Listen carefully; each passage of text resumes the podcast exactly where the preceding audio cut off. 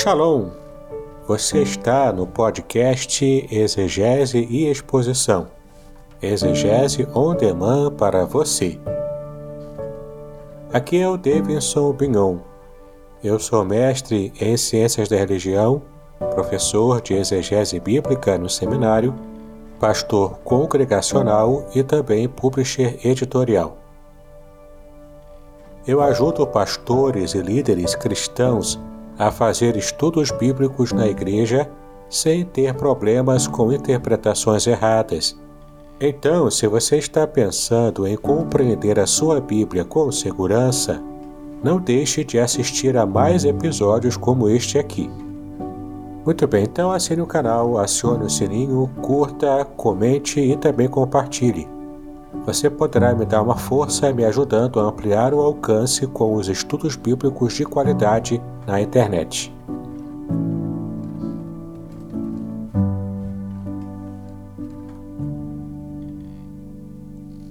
Bom dia, meus queridos.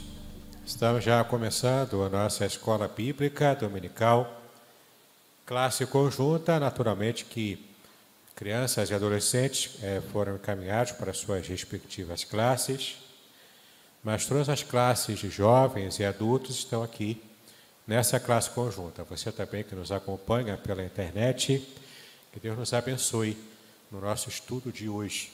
Vamos então falar com Deus mais uma vez. Pai, nós te exaltamos pelo privilégio que temos de te adorar, de te cultuar a ti, de receber a tua palavra. E agora pedimos, ó Pai, mais uma vez a tua bênção, para que tenhamos um estudo da tua palavra que seja rico, que seja abençoador para a vida de cada um de nós. Clamamos assim essa bênção, em nome de Jesus, agora para todos sempre. Amém e amém. Amém, queridos. Eu gostaria de convidar você a abrir a palavra de Deus em apenas um versículo inicialmente, Levítico capítulo 1, versículo 1. Nós vamos estar meditando nessa manhã, fazendo o estudo bíblico na mensagem de Levítico para hoje. Veremos o panorama e análise desse livro. Esse livro que faz parte do Pentateuco, o terceiro livro da Bíblia. Então vamos ler Levítico capítulo 1, versículo 1. E chamou o Senhor a Moisés e falou com ele na tenda da congregação, dizendo: Então, olha que interessante, nós temos aqui a figura da tenda da congregação local consagrado por Deus para falar diretamente com Moisés. Né? E vamos falar hoje então sobre o livro de Levítico. E você vai ver na nossa tela o nome hebraico do livro de Levítico. Como nós já falamos aqui, o livro de Levítico faz parte do Pentateuco, naquele conjunto de cinco livros que em hebraico, na Bíblia judaica, chama-se Torá. Torá é o, é o conjunto de livros que compõe a lei escrita de Deus. Então, nessa lei escrita de Deus, o terceiro livro é o livro do é, o livro de Levítico. Já estudamos com o pastor Idauro o livro de Gênesis, que trata da criação de tudo, apresenta a Deus como Criador. Estudamos o livro de Êxodo também com o pastor Idauro, que mostra a Deus como libertador do povo de Israel daquela situação de escravidão no Egito. Em Levítico, nós vamos ver Deus sendo revelado como o santificador. Nós veremos isso aqui em Levítico. Então, em hebraico, Levítico, o nome dele é Vaikra. Vaikra em hebraico. Por que Vaikra? Porque é de fato, como é em hebraico, essa primeira palavra que aparece em Levítico, como nós lemos aqui, e chamou. Vai crá, em hebraico é isso, e chamou. E aqui é interessante a gente perceber, porque depois que Israel é liberto do cativeiro egípcio, passa por toda aquela saga da abertura do Mar Vermelho e está agora diante de Deus no meio do deserto, Deus precisa dar diretrizes a esse povo para quê? Para desintoxicar a mente, de tantos séculos escravos lá no Egito. Eles, eles tinham incorporado, inclusive, a adoração aos deuses egípcios. E ali, Deus tirando o povo da escravidão com mão forte, Ele está, portanto, preservando a geração do povo que Ele escolheu, para poder colocar em consecução toda a obra de salvação para a humanidade, como nós já conhecemos, não é? essa consecução da obra de salvação para a humanidade. Era preciso então que tirasse o povo daquela situação de escravidão. Por isso que é vai crá e chamou, porque de fato a partir de agora Deus passa a dizer para Israel detalhes de como ele deve ser adorado. Muito interessante a gente perceber isso agora, porque em grego, a palavra Levítico, né, o nome Levítico, como está em nossas Bíblias, veio da Septuaginta. Veio de, do grego. Levítico, portanto, da Septuaginta significa leis dos levitas. Os levitas são aqui os descendentes da tribo de Levi.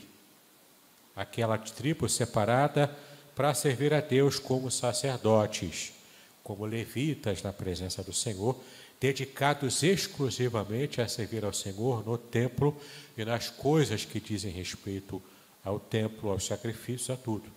Então, aqui em Levítico, a gente vai entender e vai, e vai perceber como que Deus quer ser adorado, quer ser cultuado no Israel antigo. Ué, mas aí você vai perguntar, o que isso tem a ver comigo hoje? Eu estou no Brasil, século 21 nós não adoramos a Deus aqui como Israel adorava antigamente no Egito, é, saindo do Egito, né? Por que, que eu tenho que ler Levítico? Por que, que eu tenho que entender isso? O que isso diz à minha vida? A mensagem principal de Levítico, meus amados, é a palavra de que Deus é santo. E ele precisa ser adorado em santidade pelo seu povo. Nós não podemos chegar a Deus do modo como a gente acha que a gente pode chegar. Não, quem dita as regras é Ele. Quem quer ser adorado é Deus. Ele que vai mostrar para nós como Ele quer ser adorado. Então, por mais que eu tenha muitas opiniões, por mais que se alguém perguntar como é que foi o culto hoje, ah, o culto foi bom, por quê? Porque eu pulei, eu dancei, eu plantei bananeira, eu imitei macaco no meio do culto, fiz um monte de coisa. Por que, que o culto foi bom? Porque eu fiz um monte de coisa diferente. Entendeu? Não importa, meus irmãos. Porque não importa o modo como eu acho que deve ser a adoração a Deus, não importa. O que importa é como Deus revelou que Ele quer ser adorado. Como que Deus revelou que quer ser adorado por Israel? Como? Você vai ver aqui em Levítico. Como que hoje nós podemos adorar a Deus. Você vai ler lá em João 4. Quando Jesus disse para a mulher samaritana: Algumas coisas mudaram, o tempo não existe mais, então nós podemos hoje adorar a Deus, ainda assim em espírito e em verdade, como diz lá em João 4. A mulher samaritana, Jesus disse isso para ela. Mas na época, nesse fato histórico aqui para Israel, era desse jeito. E a gente vai ter um pouquinho de conhecimento sobre esse tipo de adoração como era no passado. Eu não sei se vocês sabem, mas para, para Israel, a Bíblia ela é estudada na escola, mesmo para famílias ateias, mesmo para judeus ateus. A Bíblia é estudada por uma criança na escola desde o começo. Sabe por quê? Porque a Bíblia, para eles, é, é um livro que fala sobre a história da nação de Israel.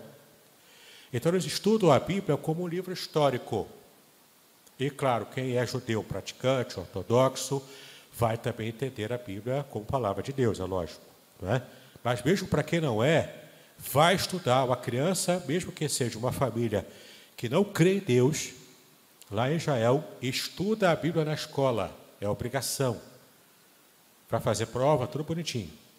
Leva uma versão da Bíblia hebraica chamada Tanar Corém. Eu até tenho uma edição dessa lá em casa.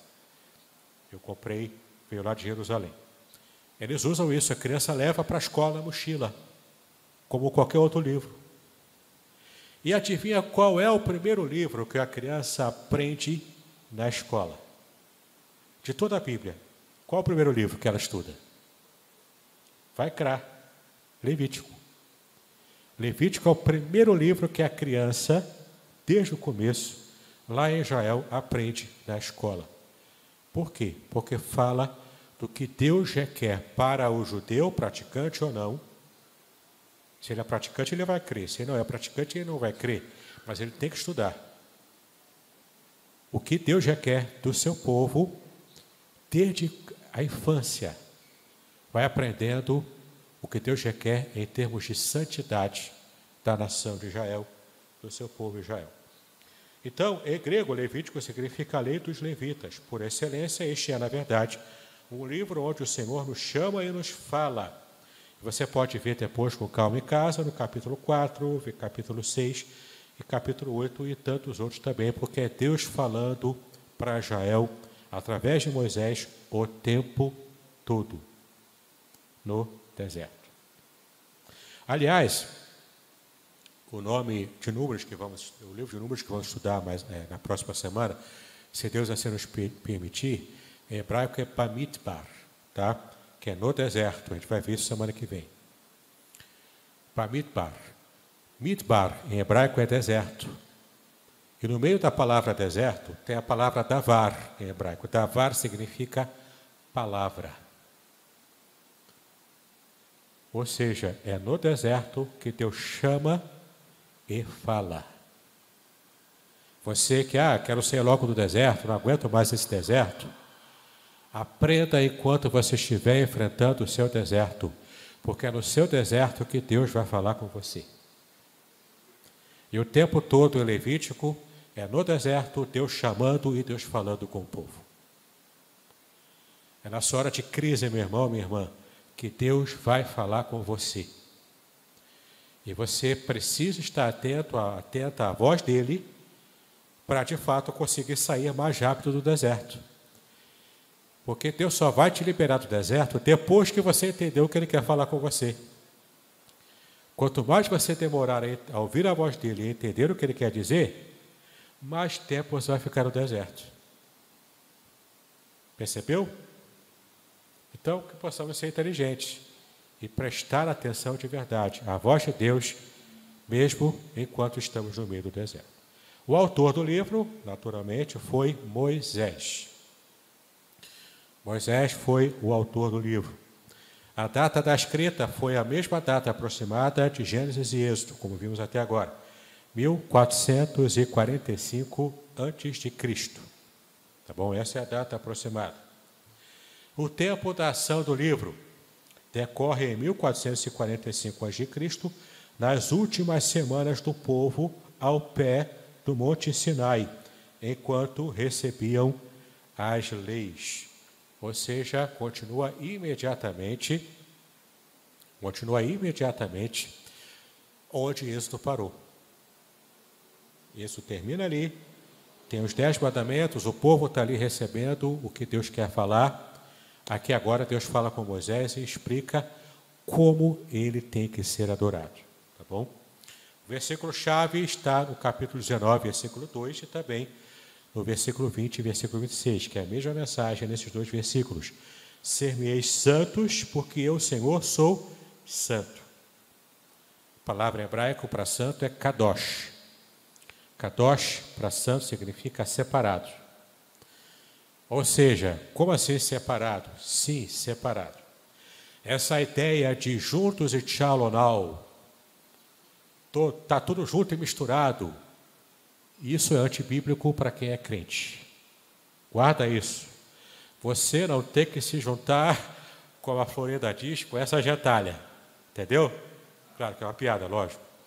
Você não tem que se juntar, você não tem, é, tem que ouvir a voz da sua mãe quando você era criança. Você não é todo mundo. Entendeu? Você tem que se separar. Por quê? Porque você é povo separado, é povo santo.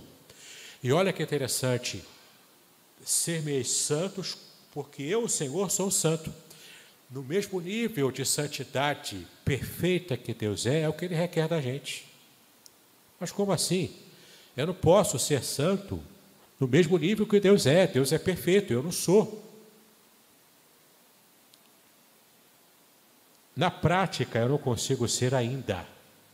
Um dia eu serei, porque eu serei plenamente santificado, e essa santificação, ela, é, é, na verdade, já fui plenamente santificado em Cristo, né? Deus já me declarou santo em Cristo Jesus. Mas na prática ainda tem algumas manchas ali, a coisa não está bem, não está aquela brastempe de santidade. Né? Mas vai chegar o dia aí que essa santidade plena e perfeita vai estar plenamente calcada na minha vida. Quando isso acontecer, aí de fato eu vou ser santo no mesmo nível que Deus é. Mas isso não me exclui.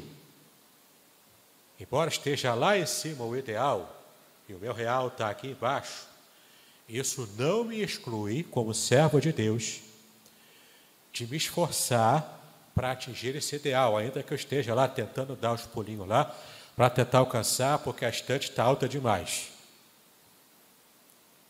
Deus quer que eu dê esses pulinhos. Entendeu? Deus quer que eu me esforce para alcançar esse ideal, ainda que o meu real esteja ó, lá embaixo. É esse esforço que Deus quer da gente. Então, sede santos, porque eu, Senhor, sou santo. Seja separado. Não se mistura com qualquer um. Você vai conviver com todo mundo, é lógico. Vai conviver bem com todo mundo. Mas se você se sente plenamente ambientado num ambiente que é avesso às coisas de Deus, tem alguma coisa errada na sua fé. Entendeu? Você tem que se relacionar com todos. Tem que ser amigo de todos. Mas intimidade mesmo, você vai ter dificuldade quando você realmente se aproxima de Deus. Porque isso é o princípio da santidade, o kadosh, a separação que Deus requer de todo servo dele. Não dá para ser igual a todo mundo, tem que ser diferente. Isso tem um preço a pagar. Israel até hoje paga o preço de ser diferente para o mundo. A santidade que Deus requer de Israel faz com que o mundo odeie Israel. E tem que ser assim. É assim desde a história. É assim até hoje. O cristão é a mesma coisa. Por que, que Jesus disse que o mundo odiaria a igreja, odiaria os cristãos, como odeiam o próprio Cristo? Por causa dessa proximidade da luz, dessa proximidade com Deus. Quanto mais próximos de Deus, mais próximos da luz, e isso irrita quem quer viver nas trevas. Entendeu? O preço a pagar é alto, mas olha, vale a pena. Servir a Deus vale a pena. Não há projeto melhor na sua vida.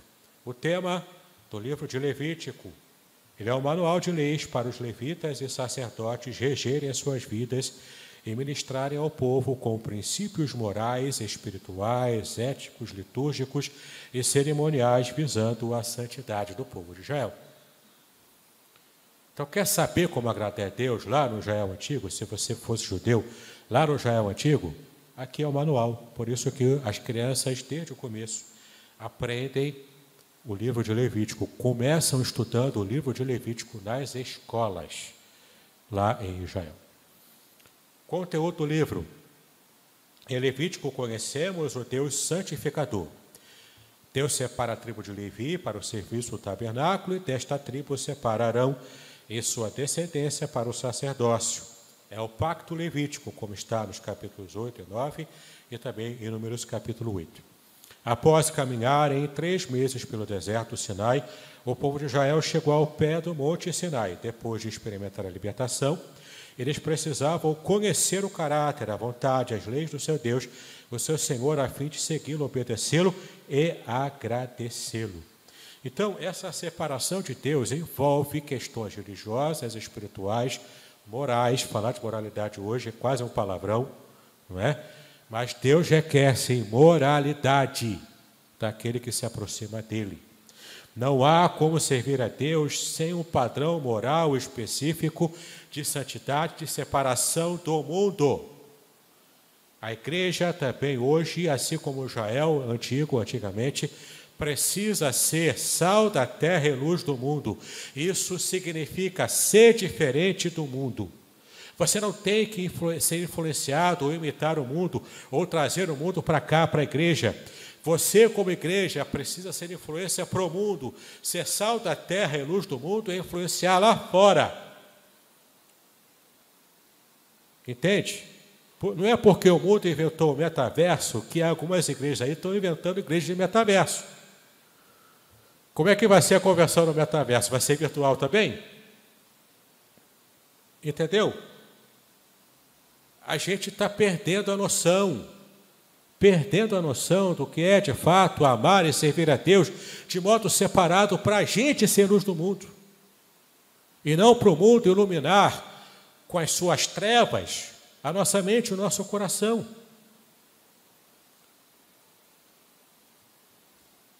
Deus já disse como Ele quer ser adorado. Cabe a gente perceber qual é a revelação dele e simplesmente obedecer. Obedecer a Deus pode nos fazer não ser aceito, perder seguidores no Instagram.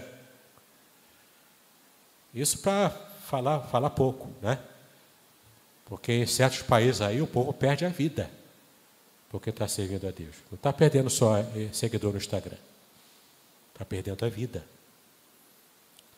Será que eu estou disposto a, de fato, inclusive, entregar a minha vida inteira por amor ao modo como Deus quer ser é, adorado? É um preço alto. Mas a minha perspectiva é que a nossa geração provavelmente não esteja preparado para isso não esteja preparada para isso. Servir a Deus tem um preço a pagar. Eu preciso, eu, particularmente eu, preciso me enquadrar nessa coragem de servir a Deus, por mais diferente e relevante para o mundo que isso pareça ser. Entendeu? Então Israel permaneceu 11 meses parado, a nação inteira, parado no deserto, recebendo essas orientações que Deus dava através de Moisés. Desde o Êxodo 19, por todo o livro do Levítico, encontramos Deus comunicando-se com eles por meio de Moisés. São leis morais, espirituais, comportamentais, cerimoniais, etc. Deus quer se envolver com tudo o que nos diz respeito como pessoas, tá bom? Então, essa é a mensagem, esse é o propósito do livro de Levítico. Claro, fazendo a ponte, fazendo as, os devidos ajustes, esses princípios gerais que valiam para Israel no Antigo, no Antigo Testamento, também vale para nós hoje. Entendeu? A primeira mensagem que você pode guardar no seu coração, por favor, guarde isso. Não importa o modo como você acha que um tipo de culto deve agradar a Deus. A sua opinião não vale aqui. A opinião que vale é a opinião de Deus, o que ele disse. É isso que vale. Minha opinião não está nem no segundo lugar, para ser sincero. Entendeu? É a opinião de Deus é que vale. Ponto final. Qual o nosso papel, irmão? Entender a vontade dele e colocar em prática, obedecer fidelidade ao que Deus revelou na sua palavra. Entendeu? Bom, divisão do livro. São um, dois, três, quatro, cinco. Cinco partes que foram preparadas aqui, todos com a letra S, para facilitar a memorização. Né? Então, a divisão do livro é assim, ó, cinco partes. Primeira parte, sacrifícios, capítulos 1 a 7. Segunda parte, sacerdócio, de 8 a 10. Saúde, de 11 a 15. Sim, Levítico fala de saúde. Tem lei de saúde. O que você come, ah, olha como eu tenho que aprender isso. O que a gente come determina o modo como também cultuamos a Deus. Né? Eu falo sem autoridade nessa parte, mas também, Levítico trata disso. Separação, a lei da separação, olha a santidade aqui solenidades também, solenidades em Israel, tá bom? esboço do livro. Você percebe aqui o esboço do livro. Aqui em capítulos, nós estamos dividindo aqui. De 1 a 7, diferentes tipos de sacrifícios, ou seja, holocaustos, manjares, pacíficos eh, de pecados por ignorância, pecados ocultos, voluntários, culpa, etc. Tem vários tipos de sacrifício. A gente, com a mente ocidental, a gente leu, ah, vai fazer um sacrifício lá em Israel antigo. Ah, o sacrifício é tudo é a mesma coisa, tudo matando cordeiro. Haja cordeiro para matar, né? Não é. Tem vários tipos de sacrifício, cada um tem um tipo, cada um tem um objetivo, cada um tem um jeito. E Deus especificou milimetricamente, ó, nos mínimos detalhes, cada forma de fazer o sacrifício. Certo? Então, ó, é, capítulo 8, Arão e seus filhos consagrados ao sacerdócio, né? Capítulo 9, Arão oferece sacrifícios a Deus. Capítulo 10, o fogo estranho de Nadab e Abiú. Isso aqui é terrível, gente. O modo como cultuamos a Deus, e Deus leva isso tão a sério, que Nadab e Abiú levantaram no capítulo 10 um fogo que a Bíblia chama de fogo estranho. Eles quiseram fazer um sacrifício fora das especificações que Deus havia dado. Como é que ficou aí? Como é que ficou essa história? Acabou em pizza? Ficou tudo por isso mesmo? Ah, deixa para lá. Eles só erraram aqui, de repente eles vão acertar depois? Não. Deus leva a sério isso. Deus matou Nadab e Abiú, os dois filhos mais velhos de Arão. Aliás, Arão, vou te contar, hein? É, um, é, é Arão é uma situação, né? Ele e a família dele é uma situação. Matou na mesma hora. Olha se Deus fizesse assim hoje. Não é? Quantos pastores estariam em holocausto vivos aí, é? nas igrejas aí? A coisa vai ficar estranha, né? Quantos pastores aí no metaverso, né? Iam ser sacrificados. Enfim. Então, fogo estranho de Nadab e Abiú. Capítulo 11, alimentos santos. Não é qualquer comida que judeu come. Judeu não pode comer certos tipos de peixe, não come carne de porco, não come camarão, não come, não, não come nada que tenha sangue. Não pode. Para judeu, essa é uma lei que até hoje eles, eles obedecem. É a lei de kashrut. Né, de kashrut, de alimentos kosher. Kosher é permitidos. Isso é Deus que mandou, não é o homem que inventou, não. É Deus que mandou fazer assim. Não é? Então, é, tem também as leis da alimentação. Tá?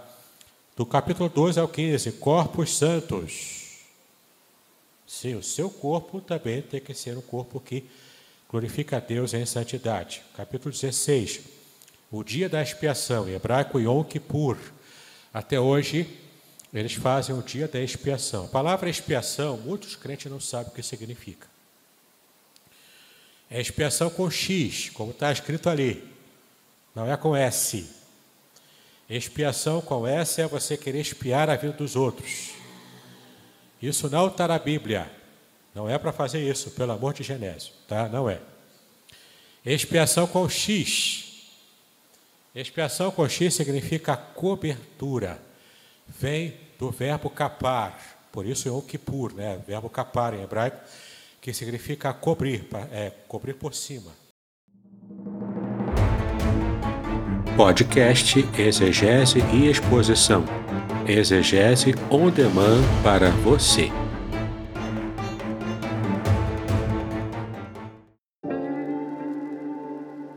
Shalom! Aqui é o Davidson Pignon. Eu ajudo pastores e líderes cristãos a fazer estudos bíblicos na igreja sem ter problemas com interpretações bíblicas erradas. Então, se você está pensando em compreender a sua Bíblia com segurança, não deixe de assistir a mais conteúdos como este aqui neste canal. E aqui vem um detalhe interessante, descoberto há pouco tempo pela arqueologia. Você sabe por quê? Embora isso o pastor Hidaro já explicou, explicou muito bem, Mas, como é uma descoberta recente, provavelmente ele não, não teve ainda acesso a ela. Sabe por quê? Que Deus mandou que Israel pegasse o sangue do cordeiro e tapasse, pintasse as ombreiras das portas, né, os, os obrais das portas das casas do povo de Israel, para que o anjo da morte passasse por cima naquele momento da Páscoa. Sabe por quê? Tem um motivo. Foi descoberto há pouco tempo. A explicação é um pouquinho longa, mas vale a pena. Vai ser interessante você saber isso. Na cultura egípcia antiga, não se tinha o costume de caprichar muito nas casas do povo em geral. As casas eram feitas de, de maneira simples, tanto que era quase como casa de pau a pique, que por qualquer evento, qualquer inventaria derrubava e, e o povo ficava sem casa, depois reconstruía e não investiam muito dinheiro nas casas das pessoas em geral. Onde que, se, onde que ia o dinheiro no Egito Antigo? para monumentos como pirâmides, esfinges, grandes né, monumentos do Império Egípcio Antigo, e principalmente nas pirâmides, que eram sarcófagos de faraós. Investiam um dinheirão, né, trabalho escravo, enfim, muita coisa para poder fazer monumentos enormes, era o costume. E, claro, o palácio do próprio faraó, lógico. Né? Agora, a casa do povo em geral não, não tinha muito, muito esmero para fazer. Então, não tem, não tem muitos achados arqueológicos de como eram as casas populares na época do Egito Antigo.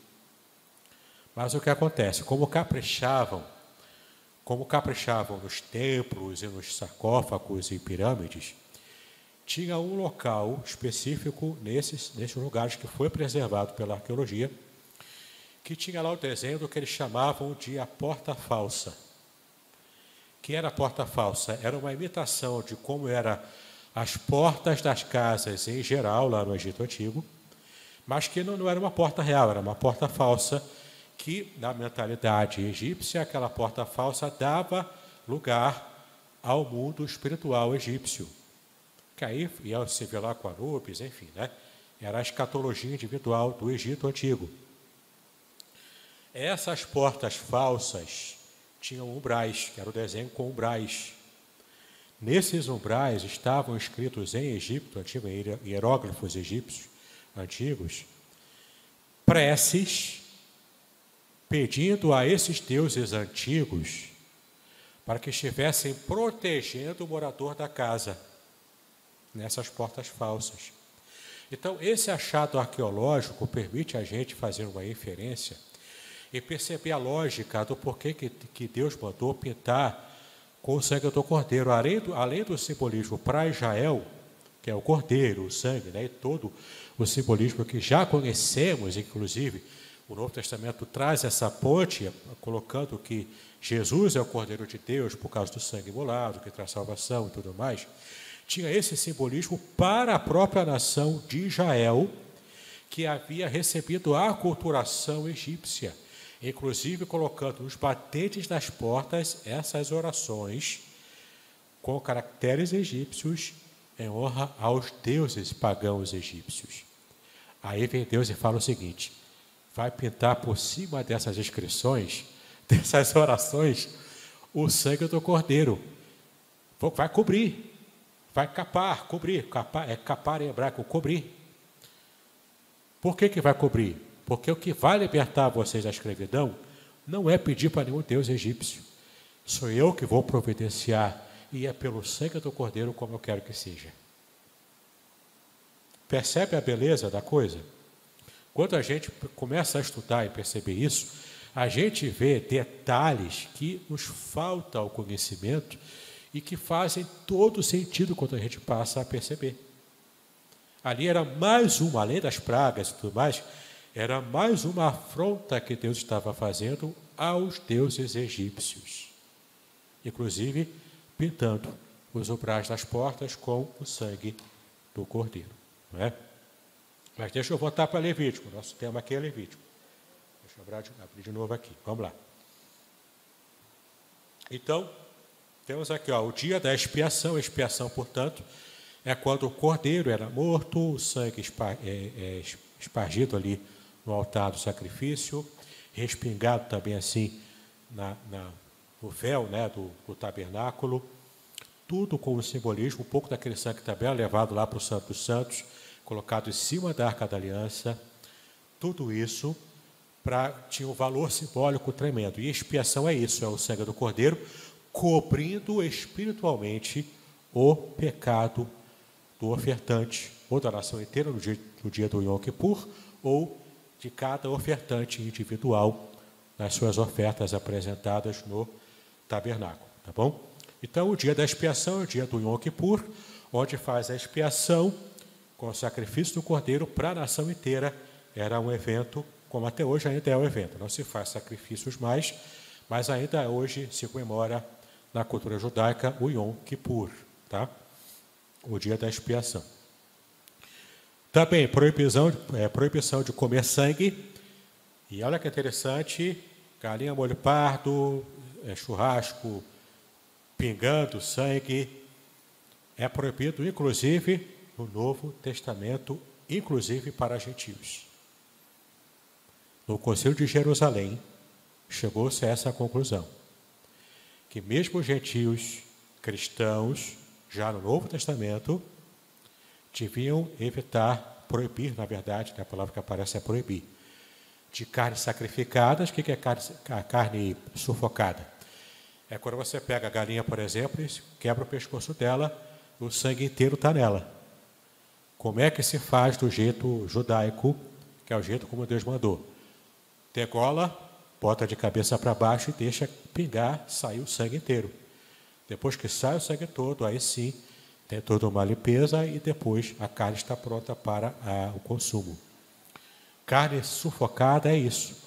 É quando você não degola o animal e deixa o sangue inteiro nele e você come a carne misturada lá com aquele sangue coagulado. Deus não quer. Por que, que Deus não quer? Tem uma lógica por trás disso. Deus disse lá em Gênesis que a vida que Deus deu está no sangue. É só você ler Gênesis, está lá. A vida está no sangue.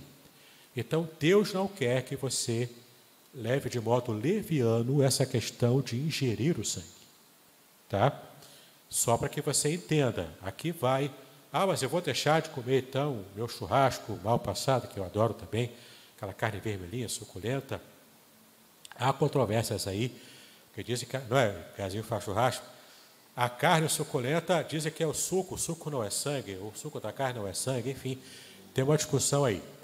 Mas eu só estou reproduzindo o que a Bíblia diz. A Bíblia diz que tanto Israel não pode comer sangue, quanto também essa proibição permanece para cristãos no Novo Testamento, inclusive cristãos gentios, como é o nosso caso. Pode guardar um pouquinho, porque é no final que a gente vai colocar as perguntas.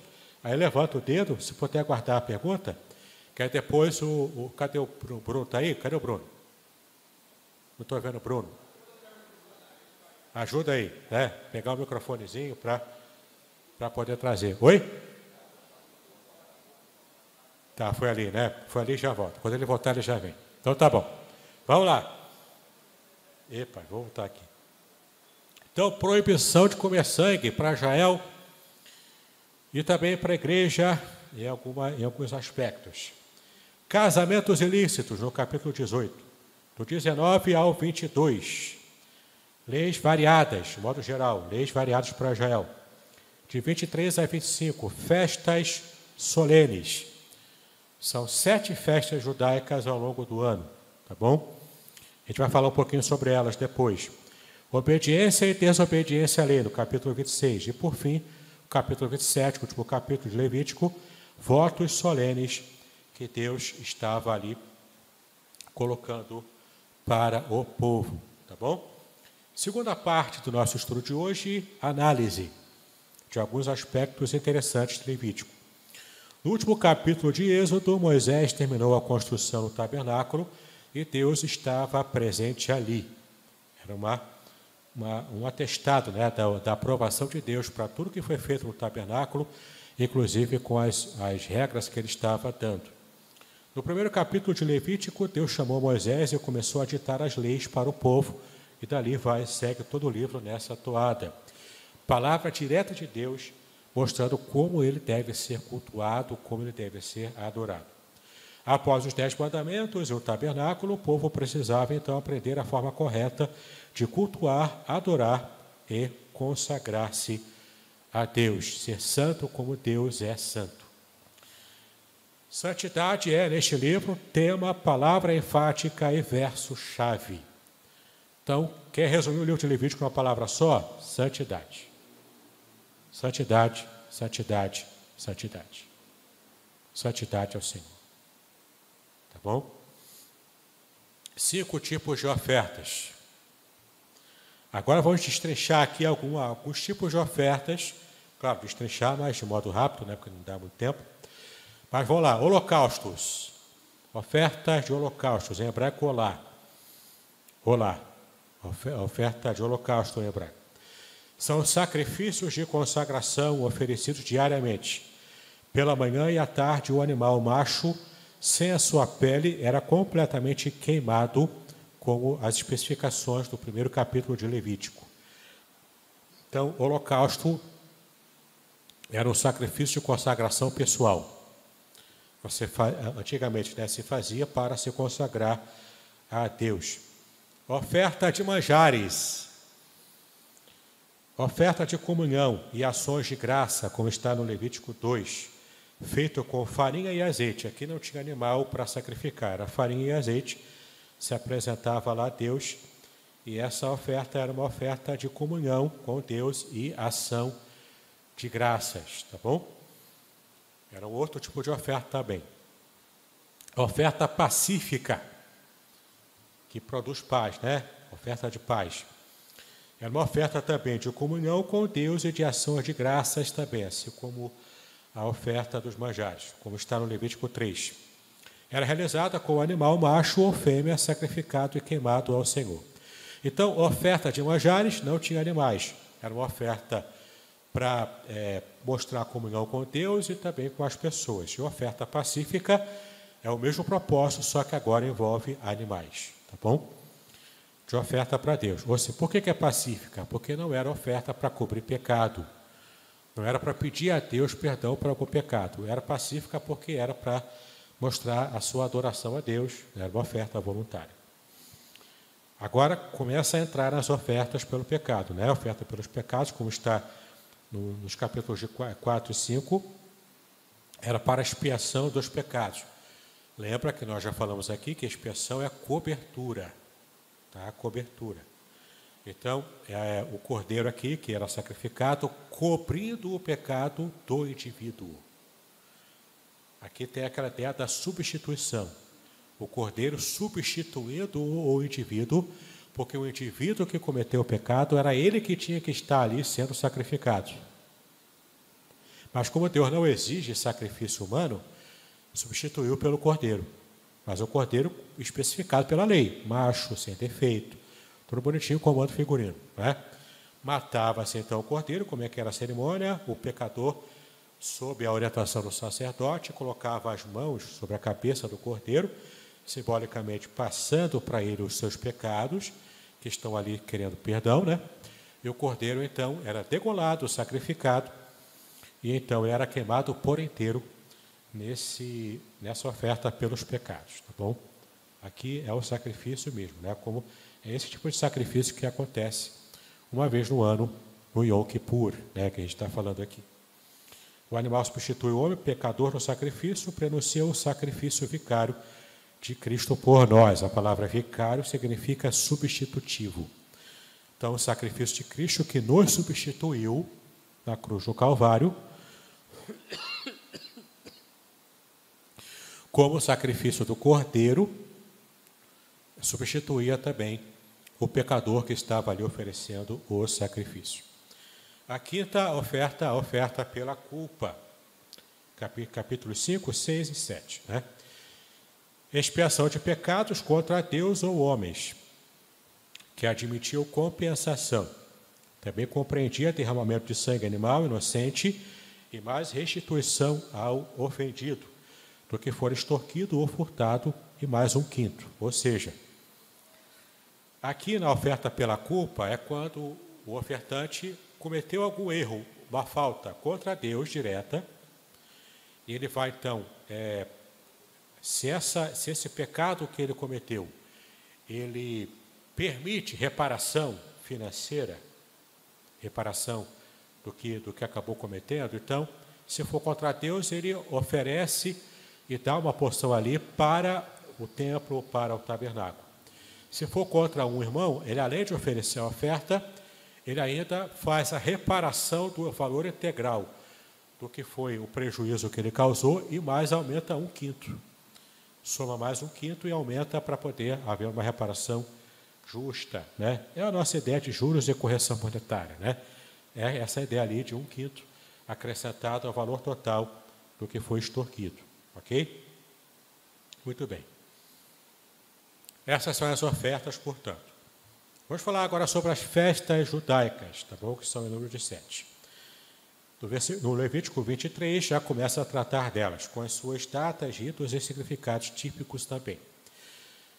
Primeiro, o tipo de festa era a festa semanal. Até hoje eles observam todas essas sete festas. Tá?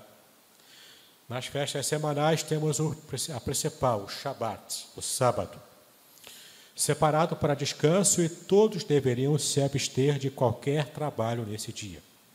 Os sacerdotes faziam oferta em dobro e traziam novos pães da proposição ao tabernáculo, ou seja, assavam novos pães, colocavam lá no tabernáculo para que eh, pudessem então usar esses pães específicos da proposição. Eles compunham as ofertas também. Né? que no próximo você vai ver que existem também essas festas mensais. Antes de seguir aqui com as festas mensais, eu preciso explicar para vocês uma coisa importante. Para o judeu antigo e até hoje, uma festa não era apenas uma celebração, apenas. É mais do que isso. Quando, por exemplo, o judeu celebra a Páscoa, ele não está apenas comendo lá no jantar e festejando coisa e tal. Ele está revivendo é mais ainda do que relembrar, é reviver o que ele está eh, celebrando na festa. Ou seja, se faz a Páscoa judaica, é como se estivesse revivendo com cada elemento do jantar de Páscoa, com cada elemento simbólico, está revivendo o que aconteceu lá no passado, quando Deus libertou Israel do Egito. Agora você entende por que, que Jesus, na última ceia, que era um jantar de Páscoa, a última ceia era um ceder de Pessar, como se diz em hebraico, é o jantar de Páscoa. Era esse jantar. No jantar de Páscoa, pega-se quatro taças de vinho e, ele, em momentos diferentes, ele toma um gole de vinho daquela taça. Além dos outros elementos da Páscoa, que é o pão asmo, ovo não tinha na época de Cristo, mas hoje tem ovo, o ovo cozido, ervas amargas, enfim, né? toda aquela Páscoa judaica. A última ceia foi um ceder de Pessar. Foi um jantar de Páscoa. E agora você entende por que, que ele pegou um dos cálices, provavelmente o quarto cálice de vinho, junto com o pão ázimo, o pão sem fermento. Por que, que ele diz: Tomai e comei, fazer isto em memória de mim? Não é só para lembrar. Quando você participa da ceia todos os meses, é, domingo que vem vai ter, né? Quando você participa da ceia todos os meses aqui na igreja, a intenção de Cristo em falar, tomar e comer em memória de mim, é para você reviver na sua mente, no seu coração, na sua vivência espiritual, você vai estar revivendo o que ele está representando ali nos elementos do pão e do vinho, do suco de uva. Entendeu? É mais do que apenas celebrar um evento. É muito mais do que isso é, uma, é, um, é, um, é um revival, né, um revivalismo do que de fato aconteceu e está sendo representado naquele momento. Por isso que ele disse em memória de mim. Foi com essa intenção na mentalidade da cultura judaica. Então, é, como a gente está vendo aqui, toda semana tem a festa semanal que é o sábado, o Shabat. Tá bom? Começa na sexta-feira às 18 horas aproximadamente e vai até o sábado às 18 horas. Esse é o Shabat do povo judeu. Festas mensais. A primeira delas, Lua Nova. Realizava-se no dia da lua nova e era ao som de trombetas. Trombeta não é trombeta tipo aquela do, da Idade Média, né? aquelas trombetas de ferro. Não, é o chofar. Chofar era uma trombeta feita com chifre de carneiro. Até hoje existe, é, mais ou menos como o berrante, né? que se usa aqui no Brasil, né? aquele berrante, só que o berrante é com chifre de boi, né? e é maior. E o som também é maior. O chofar tem vários tamanhos é feito com chifre de carneiro. Então, prepara-se o chofar. Chofar não era instrumento musical. O povo da música aí não era instrumento musical. Chofar é como a corneta que se toca no exército. É para chamar a atenção do exército para ficarem alinhados para algum evento. Tem o toque da alvorada, né? No exército. O chofar é mais ou menos isso. Era um toque, tinha um valor simbólico e espiritual nas festas, mas de modo prático era para chamar a atenção do exército para estar preparado para a guerra. Tá? Então, o chofar era um instrumento não musical, mas um instrumento, na verdade, de estar é, chamando a atenção do povo para isso. Tá bom? Não era proibido o trabalho nesse dia da lua nova, mas sacrifícios em dobro eram oferecidos. A lua nova do sétimo dia, que é o mês de Tisri, em hebraico, que é equivalente ao nosso outubro, indicava o começo do ano civil e a festa do ano novo judaico, que é chamada até hoje Rosh Hashanah, que recebia na época o nome de Festa das Trompetas, ou Yom Teruah. Tá? Era a festa dos chofares, a festa das trombetas como chofar. Por fim, as festas anuais, aconteceu apenas uma vez no ano. Páscoa e também a festa de Pães que é juntos ali. A Páscoa era comemorada no dia 14 de abril, que é o mês de Aviv, e lembrava a libertação do cativeiro egípcio a festa dos pães asmos e a dia 15 ao 21 de abril, como continuação da Páscoa, comemorando as dificuldades da fuga apressada. A festa das primícias era, era o segundo dia da festa dos pães asmos, que era o dia 16 de abril, onde eram dedicados ao Senhor todas as primícias das colheitas. Tá bom? Ah, acabei, acabei lendo aqui sem passar aqui, perdão. Bom, agora aqui. Pentecostes. No quinquagésimo dia, também chamada a Festa das Semanas, comemoradas é, 50 dias após a Páscoa. Tinha o objetivo de agradecer a Deus pela colheita da cevada e dedicar a próxima colheita do trigo. Então, hoje, inclusive, nessa época, depois da Páscoa, os judeus estão fazendo a contagem do Homer. Homer é uma, é uma medida que eles usam uma porção, que era uma medida né, antiga. Então, eles colocam ali feixes de cevada. Lembrando que cevada aqui não é para fazer cerveja. Não é para cerveja, ok? Cevada aqui era usada assim como trigo, para fazer pão. O pão de cevada era o pão mais barato, que os pobres comiam. E o pão de trigo, feito com trigo, era o pão mais caro, era o pão que era mais raro. Né? Então, o pão mais comum era feito com cevada, que era moído, triturado e assado como pão. Ok? Muito bem. Dia da expiação, que é o Yom Kippur, que nós já nos referimos aqui, entre as Tisri e outubro, expiavam todos os pecados do ano todo, os que ainda não haviam sido expiados.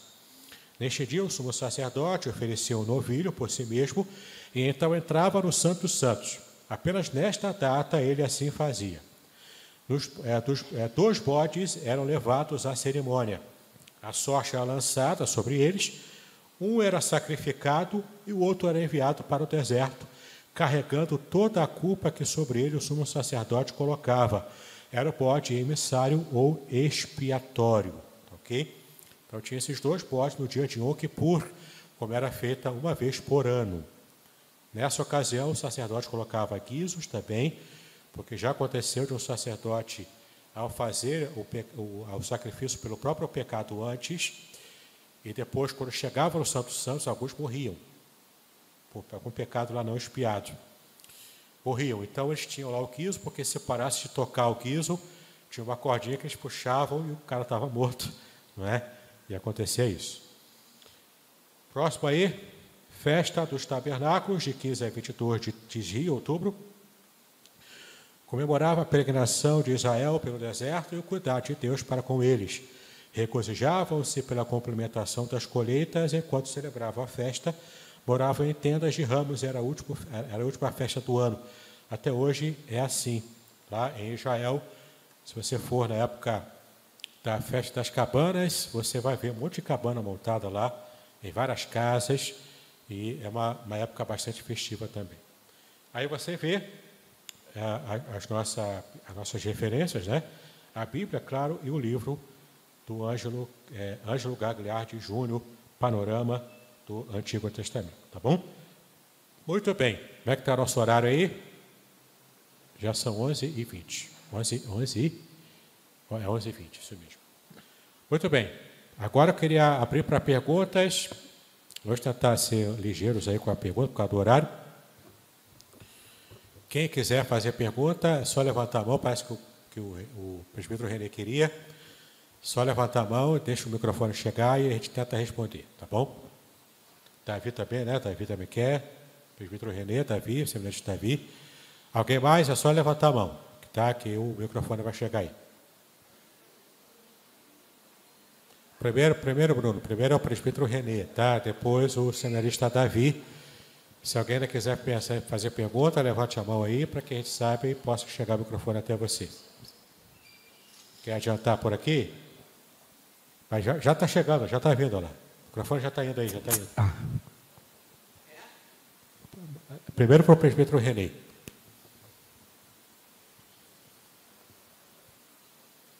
Obrigado. Ah, eu queria falar o seguinte: é, o irmão falou que questão do sangue que era proibido, né? Comer. Comer. Isso naquela época, não é isso? Naquela Mas o irmão época, falou, o irmão falou que, irmão falou que no Novo Testamento tem. Também diz. É, eu, eu confesso que eu. No Concílio de Jerusalém. Eu ainda Atos. não consegui localizar bem, ou se eu passei, não prestei atenção que deveria. É. Atos 15 e 29. Atos 15 e 29. 29. É só tá. dar uma olhadinha aí. E agora eu pergunto: é, e hoje? Que as pessoas, por exemplo, comem chouriço. Dizem que chouriço é sangue, não é isso? É sangue puro, é. Aí é estão sangue. pecando ou não, quem assim o, o faz? Eu classifico como questão de foro íntimo. É. Entendeu? A Bíblia diz que comer sangue em qualquer situação é proibido. Entendeu. No Antigo e Novo Testamento. Se não te dá nenhum tipo de nenhum tipo de, de problema espiritual, problema na consciência, como seu chouriço. Eu não como. É, o irmão, inclusive, falou é. sobre o churrasco, até ainda brincou, churrasco, se referindo é. a Igazinho, é, show, é. show, o, o, sangue pingando. Então, aqui há controvérsia. Como é que fica porque, essa situação? Deixa eu falar, aqui há controvérsia, porque o churrasco mal passado, com aquela, o líquido pingando, alguns classificam como suco da carne, que não é propriamente sangue. Entendeu? Outros classificam como sangue mesmo. Diga aí, Gazinho, você deixa, tem mais experiência de, do que eu. Deixa eu contribuir. Contribui. Nós temos lá em Levítico 17, 10, conforme o pastor, o professor falou, qualquer homem da casa de Israel, seis estrangeiros, que peregrinam entre vocês, comer sangue, contra ele me voltarei e o eliminarei do seu povo, porque a vida da carne está no sangue, como o pastor falou. Depois no Levítico ainda, não vou nem lá em Atos 15, não, 7, 26 fala o seguinte: não comam carne, sangue em qualquer das suas habitações quer seja sangue de aves, quer seja sangue de gado. Toda pessoa que comer algum sangue desse, ele é eliminado do, seu povo. Nós entendemos como sangue, sarapatel ou sarabulho, conforme os portugueses comem, picadinho de sangue, que tem algumas regiões que comem, chouriço, galinha molho pardo, essas coisas todas. Carne mal passada, nós, somos, nós entendemos que ela ali é proteína e na carne. É o suco da carne, é, né? O suco da carne não está relacionado a comer carne, é sangue. Até porque, senão, não poderíamos comer é, carpaccio de carne, por exemplo, que é carne carpaccio crua. também tem. É, é. carne crua. É. Então, sangue é uma situação. Até o sushi, né? O peixe cru também. Exatamente, não poderíamos comer. Então, a questão do sangue entende-se, esses alimentos contêm sangue vivo, que a gente faz um trabalho com dentro da gastronomia e vamos comer. Agora, carne mal passada, não. É, aí é uma outra questão, até porque carne mal passada, o carpaccio da proteína direto não tem nada de sangue. Não tem, não tem situação. Não vamos parar de comer churrasco. Comam é, é, carne, é, comam é, proteína. Por favor, né, Casinho? Por favor. É isso. é- é- ok. É Satisfeito, isso- ok? É isso que eu ia falar. Então não vamos É. poder comer churrasco. Não, Porque pode porque é o suco da sangue. carne. Aí a interpretação é, diferente. Eu, eu acho que. É sangue mesmo, sangue mesmo não pode, entendeu? Mas o suco da carne é tranquilo.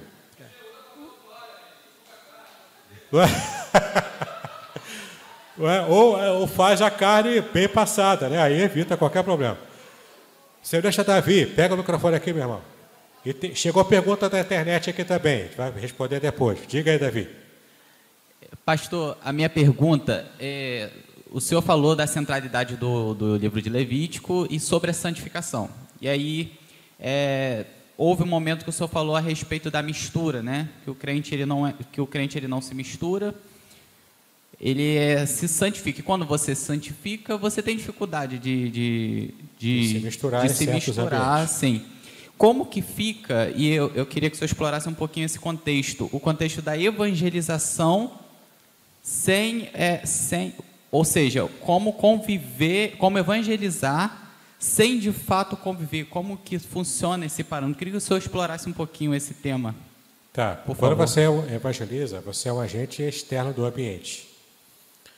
Você, você está no ambiente, como nós estamos no mundo, mas não somos do mundo, né? Você está no ambiente, mas não está plenamente misturado ali. Então, você está ali com o propósito de evangelizar. De- Ou até, até vai além até do que da própria evangelização. Você está ali para exercer certo tipo de influência positiva no ambiente que você está. Mas necessariamente você não se deixa contaminar. É, é só você lembrar de Daniel. Daniel e os, os amigos dele, né, Sadraque, Mesaque e Abednego, eles foram para a Babilônia, estavam lá no meio, Daniel principalmente estava lá na corte do rei da Babilônia, mas ele não se deixou contaminar. Não é? Ele era diferente, ele orava no horário dele, pagando inclusive um preço altíssimo com essa questão da, de estar né, sendo diferente naquele contexto de, de, é, de- é, contexto de me fugiu agora a palavra de cativeiro, né? naquele contexto de cativeiro, entendeu? Ah, Esse é o propósito. Você se mantém santo mesmo no meio de uma situação, de um ambiente que não é próprio para a santidade, para influenciar e para evangelizar. Mas você não se deixa contaminar. Entendeu? Você não está misturado juntos e shalonal com ele, não está. Entendeu?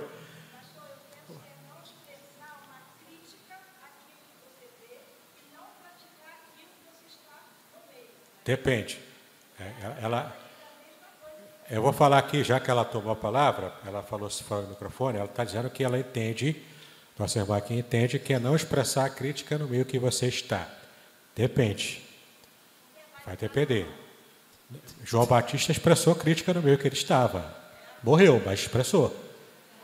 Voz profética é isso. Perdeu a cabeça por isso, certo?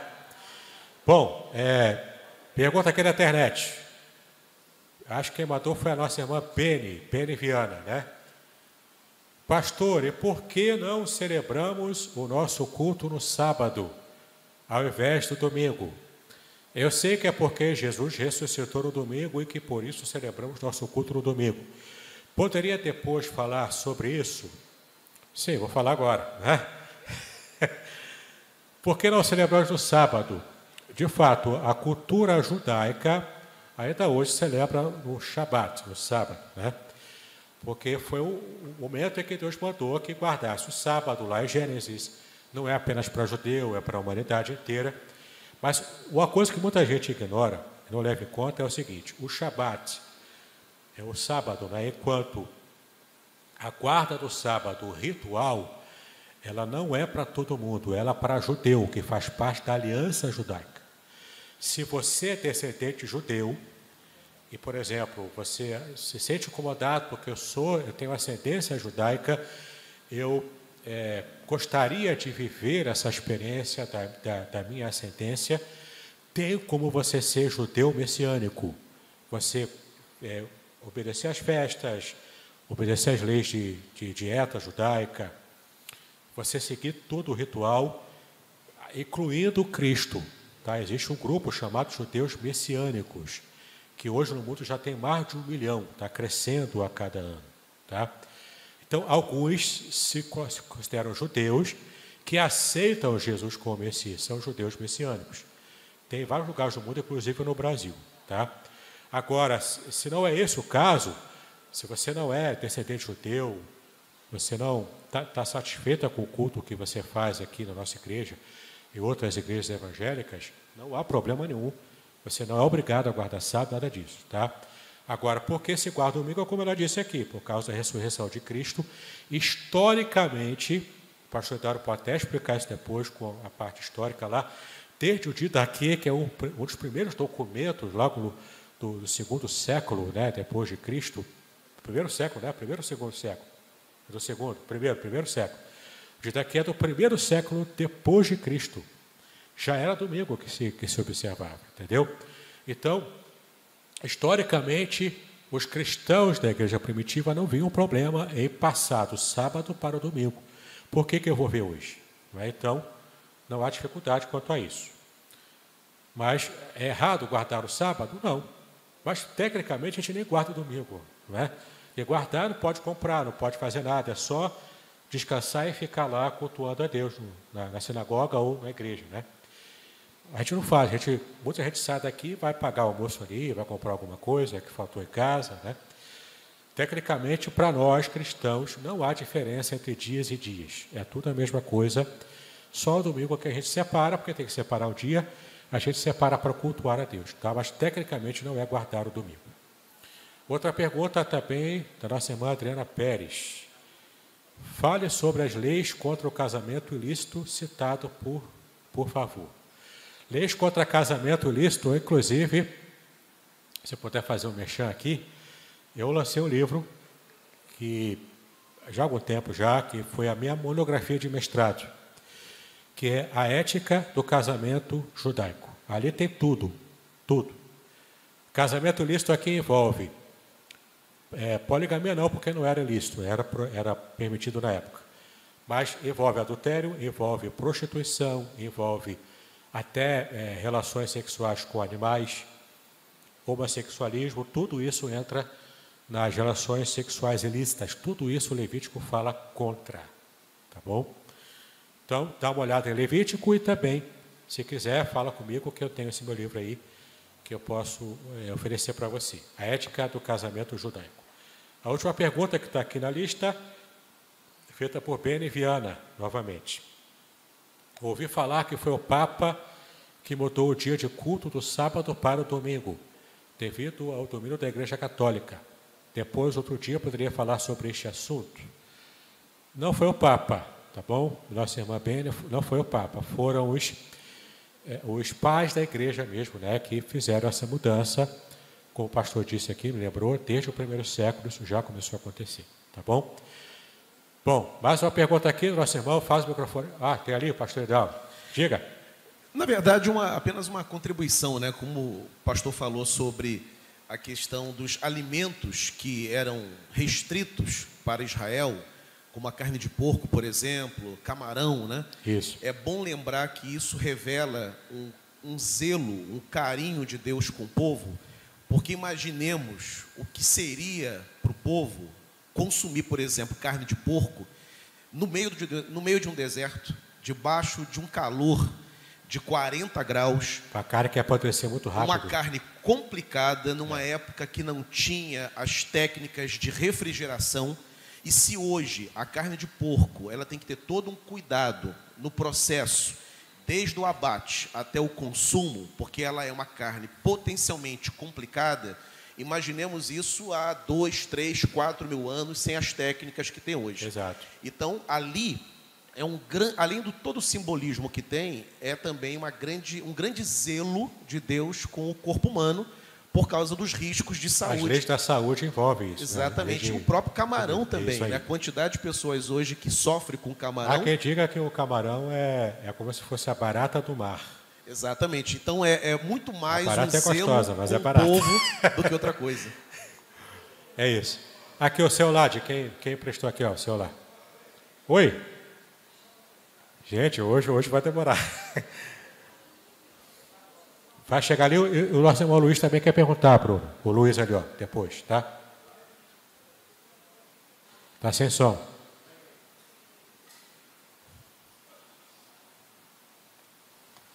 Alô, tá bom. É, eu quero só reforçar a palavra do pastor, que eu recebi agora uma telefonema aqui, uma mensagem, de que realmente é, evitar a carne e o camarão, mas comer uma picanha mal passada. Entendeu? Tá aqui. Foi, quem mandou foi o Osiel, que está assistindo atualmente o culto lá no Rio, é. né, na Tijuca. E ele foi, manda essa mensagem aqui, eu junto com a Daísa aqui estávamos vendo.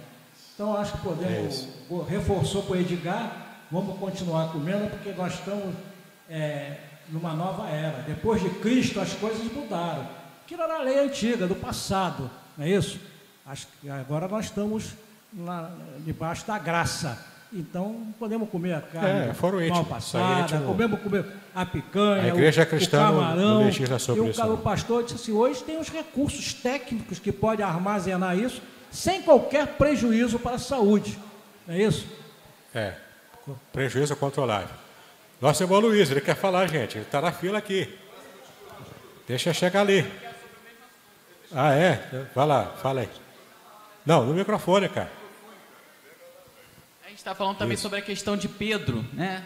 É, o Diácono estava até falando comigo aqui sobre essa, esse momento né, que, que Deus manda aqueles animais para Pedro em cima do ah, lençol. É. Isso foi uma liberação ou não? Não, não. Ali foi só uma, uma, uma, visão que ele teve.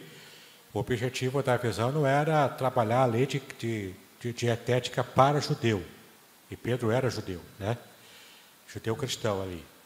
Mas era, era uma forma dele mostrar simbolicamente nessa visão de que era para romper com a barreira cultural de evangelização aos gentios. Sim, então não, então não houve né, a liberação explícita. Tecnicamente não. A gente entende que o único versículo do Novo Testamento que diz, que, que não diz explicitamente, mas que deixa entender de que pode, que pode, que pode ter havido essa liberação é quando Cristo disse que o que contamina o homem não é o que entra, mas é o que sai da boca. Aí isso aí sim tem uma, uma exegese bem feita ali, mostra que tem menos peso essa questão dietética, tem mais peso para o judeu. Entendeu? E mesmo para o judeu, por exemplo, se o judeu comer carne de porco, é um pecado, ele vai perder intimidade com Deus, ele vai ficar impuro. E o conceito de impureza na cultura judaica é como o conceito de sujeira para a gente. Se eu me sujei aqui, vou lavar, depois de lavar, estou limpo de novo. É mais ou menos essa a ideia. Com o tempo que passa e com algum tipo de ritual dentro da, do culto judaico, se deixava esse, essa época de impureza. Para ter uma ideia, na, na, lei, na lei levítica, a mulher, quando fica menstruada, ela está impura, tem que ficar durante sete dias guardada dessa impureza. só porque ela menstruou. E a mulher menstrua todos os meses. Entende? Então, como é que fica isso? Então a mulher não pode ter vida espiritual? Pode. Só que ela tem que obedecer às leis lá da pureza. Isso é para a mulher judia, tá bom? Deixando claro aqui, para a mulher que obedece às leis é, judaicas. Nós cristãos, o esquema é outro, tá? Luiz, diga aí. Sim, é, bom. Voltando Finalmente palavra... chegou, hein? Amém. Voltando à palavra capar, que o senhor usou do hebraico, a primeira vez, não sei se ela aparece com essa, dessa mesma forma, com essa mesma palavra, foi em Gênesis, quando nós fomos cobertos em Adão e Eva. E para haver esse, essa cobertura, cobertura, essa mesma cobertura, houve um derramamento de sangue. Ninguém fala, ninguém lembra, ou finge que animal. não lembra, é. que houve um animal morto ali. Sim. Depois, todas as vezes que isso é citado... É, é lembrado, isso aí. Tem a ver com cobrir a de uma outra maneira. A expiação é a cobertura. É, para os egípcios foi um horror. Matar Amon, né? depois fala disso se eu quiser. Mas, na verdade, todas as vezes que o Levítico, para nós, precisa ser citado como aquele livro que revela o sacrifício de Cristo. Porque Sim. esse sangue sempre é citado de alguma outra maneira, mas, na verdade, tudo apontando para Cristo. É, é, como eu leio o, o, Novo, o, Novo Testamento, para mim o Velho fala muito a mesma coisa de outra maneira. E, e os judeus que são messiânicos, que alguns eu os leio, eu os leio ou os ouço, é, eles falam da mesma maneira, porque esses, esses livros. Você vê, a primeira vez que Jesus é citado como pão é lá, mas na verdade o pão embrulhado em lençóis que passa pelo mar também é Jesus. Todas essas coisas apontam para a morte, o pão ressuscitado, o pão é vida. Cada elemento do tabernáculo aponta para Cristo. Sempre sim. aponta para é Cristo. Isso. Isso que eu queria que ficasse bem lembrado. Se o sangue é comido ou não, no sentido de respeito ou desrespeito, isso é uma questão, como o senhor falou, de foro íntimo. É foro Mas que sempre seja lembrado que, para que nós vivamos, para que nós sejamos cobertos, tem que haver esse derramamento de sangue. E o sangue que é formado aos 18 dias no embrião, como todo mundo fala cientificamente, na verdade simboliza estar vivo. E é. esvaziar a vida, no sentido de tirar a vida, a possibilidade dela continua, na verdade é uma transição de vida para a morte. E essa morte de Cristo é que tem que ser sempre lembrada com esse sangue. É isso que eu queria lembrar. Na ótica, na ótica judaica antiga, era essa a lógica, né? Já que o sangue é a vida, você não destrói a vida você não consome a vida, né, que seria o sangue. Mas como a gente está falando aqui, é foro íntimo, não tem menos peso para nós cristãos, tá bom? Bom, podemos terminar? Tranquilo? Mais uma pergunta não, né? Ok, vamos orar então, terminando assim e rapidamente passando para pastor Edauro para o segmento da Assembleia de Membros, que será muito rápida, então poderemos voltar para o nosso lado, tá bom? Vamos ficar em pé, fazer uma oração final. Então, entregar ao Senhor o nosso estudo de hoje. Pai, nós te exaltamos pelo privilégio que tivemos de estudar a tua palavra. Pedimos a tua graça, a tua iluminação do Espírito, para que em nome de Jesus possamos, de uma vez por todas, ó Pai, ter as nossas dúvidas em tua palavra completamente sanadas pela direção do teu Espírito. Continua falando conosco no culto da noite, que sejamos ainda plenamente abençoados por ti, é como pedimos as tuas bênçãos em nome de Jesus, hoje para todos sempre. Amém e amém.